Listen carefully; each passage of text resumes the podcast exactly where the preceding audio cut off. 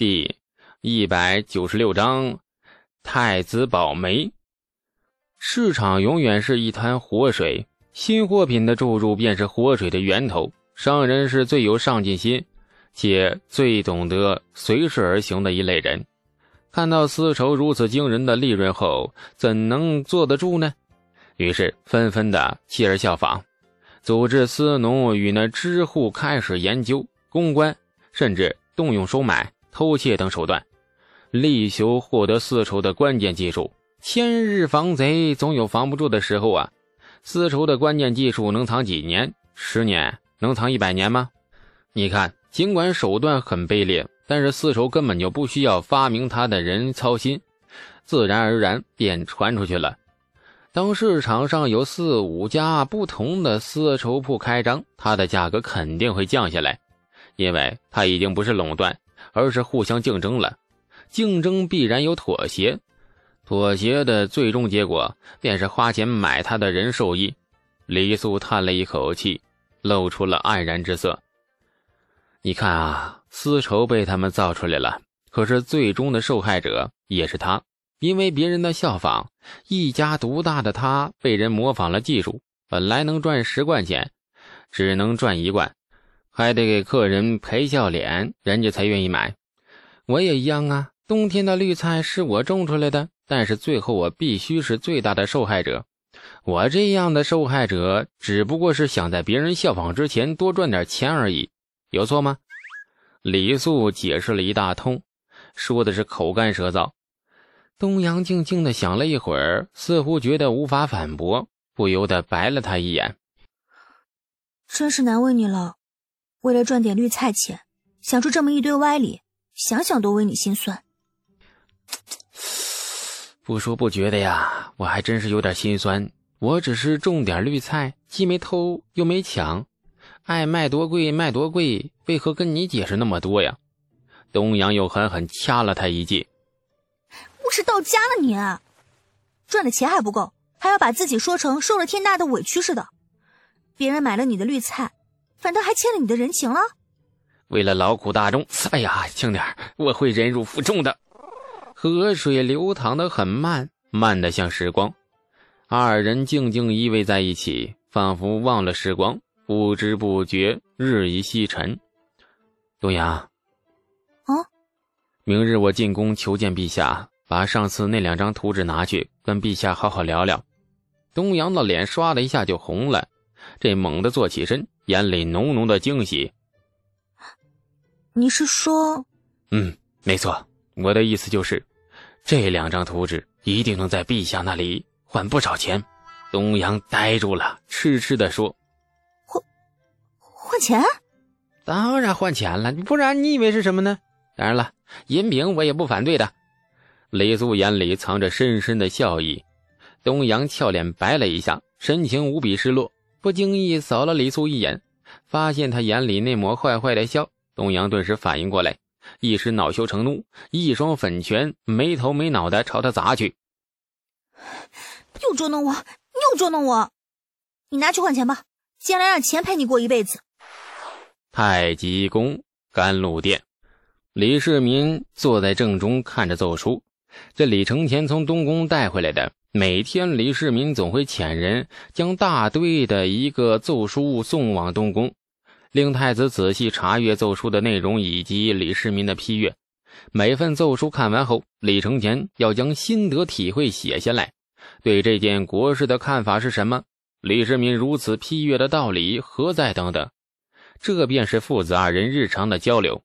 李承乾此刻恭敬地站在李世民面前。看着李世民一份份审视着自己的心得，李世民越看眉头越皱，李承乾不由得心中忐忑。良久，李世民合上奏书，朝他摇了摇头：“承乾呐，你是未来的大唐国君，目光应该再远大一些。治河修堤也好，农桑徭赋也好，对外用兵也罢。”眼睛不能只盯着一处，比如薛延陀如今内乱，你的主张这是盯着薛延陀一国静观其变。大唐卧榻之侧有猛虎酣睡，怎能静观其变？此时正应是召见宫闱、漠河还有西突厥等使者，与其国交好互盟，同时加快与薛元陀国内权贵的收买与煽动。此方为上策。道家的无为，并非是真的无所作为，而是随机应势而为。机会、火候、眼光都很重要。国事没有那么简单的。李承乾躬身。呃，是父皇，承乾受教。李世民揉了揉额头，哎呀，你还差得太远呢，要多学学，朕将来才能放心把江山交给你。是，令父皇失望了，承前之过也。李世民摆了摆手，你退下吧，好好跟师傅们读圣贤书。东宫所遣的臣子，皆是当今闻名天下的饱学鸿儒。孔颖达更是国子监祭酒，多跟他们学学。李承乾施了一礼，却不着急退下，站在原地踌躇犹疑不已。半晌，李世民抬起头：“还有事啊？”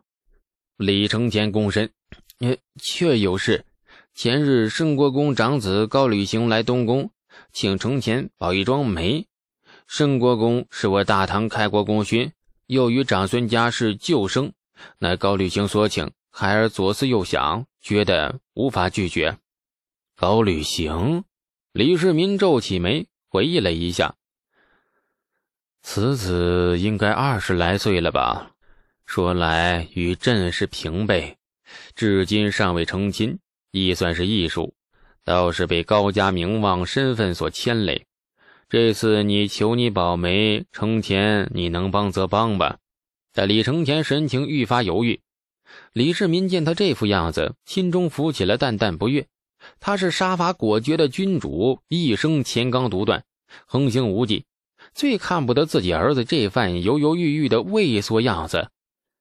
怎么了？这高履行欲娶哪家闺秀为妻呀？李承乾老老实实的说：“欲娶黄九妹东阳为妻。”这什么？李世民一愣。呃，高履行欲娶黄九妹东阳为妻。李承乾重复了一遍，咬字很清晰。李世民难得的露出了呆滞的表情，然后掰着手指算辈分。高士廉是长孙无忌的舅舅，长孙无忌是李承乾的舅舅，理论上那也是东阳的舅舅。那么高履行的辈分算是李承乾的表舅，理论上也是东阳的表舅。这一大堆的救来救去，李世民算了半天，一件很清楚的事情被自己算得很混乱，单手撑住额头，啊，真有点头晕。亲戚关系不好算，尤其是隔着老远的亲戚，什么二表舅、三姨丈的，绕来绕去，绕得头晕。李承乾显然算得很清楚。不但算得清楚，算计的更清楚。父皇莫想了，按辈分来说呢，高履行确实比东阳大了一倍。李世民扶着额头的动作凝固了一下，神情开始变得不悦了。大了一倍，还娶什么东阳？高履行疯了！父皇，高家和咱们李家也算是五福外的远亲，这个辈分可论，亦可不论。表亲尚可娶妻。何况是五福外的远亲呢？李世民摇头：“不，天家无小事，天家的任何一个细微举动，都落在天下人的眼里。当年玄武门已经被天下人构言十多年，这些年朕励精图治，用兵强硬，好不容易压下天下人的议论。若天下公主与舅父成亲，朝臣和百姓又会议论纷纷。”虽然勉强说来，高履行和东阳不算违了伦常，但终究落了口实，叫天下臣民与世家门阀有嘲笑天家的借口，这门亲事不可答应。李承乾点头笑了：“哎，父皇所言甚是。嘿，前日高履行来东宫与孩儿谈及此事，孩儿也是如此回复的。奈何高履行对东阳甚为之中意。”据高履行说，他是某日游猎路经东阳的封地，恰好见了东阳一面，从此为他魂不守舍。那酒肆无可解，遂来东宫求孩儿，请孩儿在父皇面前美言，欲成此良缘。李世民哼了一声：“哼，忠义朕的公主，朕就必须把公主嫁给他吗？你叫他去问问吐蕃的松赞干部，他也中意朕的公主，看看朕以什么来回答他。松州城下数万吐蕃军的性命，还有……”关中子弟奔袭千里，深入吐蕃境内，取城池数十座，这便是朕的回答。李承乾顿觉一阵寒风扑面，仿佛一股股浓浓的血腥和霸气混杂在空气里，令他浑身冒出了鸡皮疙瘩。哎，父皇恕罪，孩儿没有思虑周全，这便回绝告旅行。李承乾露出了惶恐之色，哼，回绝了吧，辈分不对。终究无缘，你再劝劝高履行。天下良家女子何其多，何必单恋朕的公主？是，孩儿记下了。父子沉默了一阵，李承乾起身向李世民告退。李世民点了点头。李承乾一脚快跨出殿门外，忽然回过头：“父皇，高家终究也是开国功勋，当年亦有从龙之功。”父皇刚刚训导孩儿说：“眼光要放长远，不能只盯着一处。若断然回绝高旅行，会不会会不会寒了高家的心？王九妹今年已经二八丰年，也到了该嫁的时候了。当今天下门阀甚多，河东、陇右诸多门阀对我李家高坐皇庭不满，暗中广之羽翼。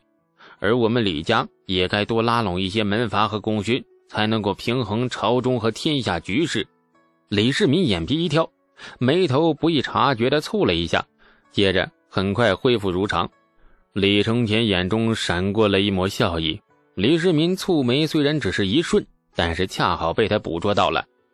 行了，今日目的总算达到了。孩儿随口胡言，父皇莫往心里去。孩儿告退。亲爱的听众朋友。感谢您的收听，去运用商店下载 Patreon 运用城市，在首页搜索海量有声书，或点击下方链接听更多小说等内容。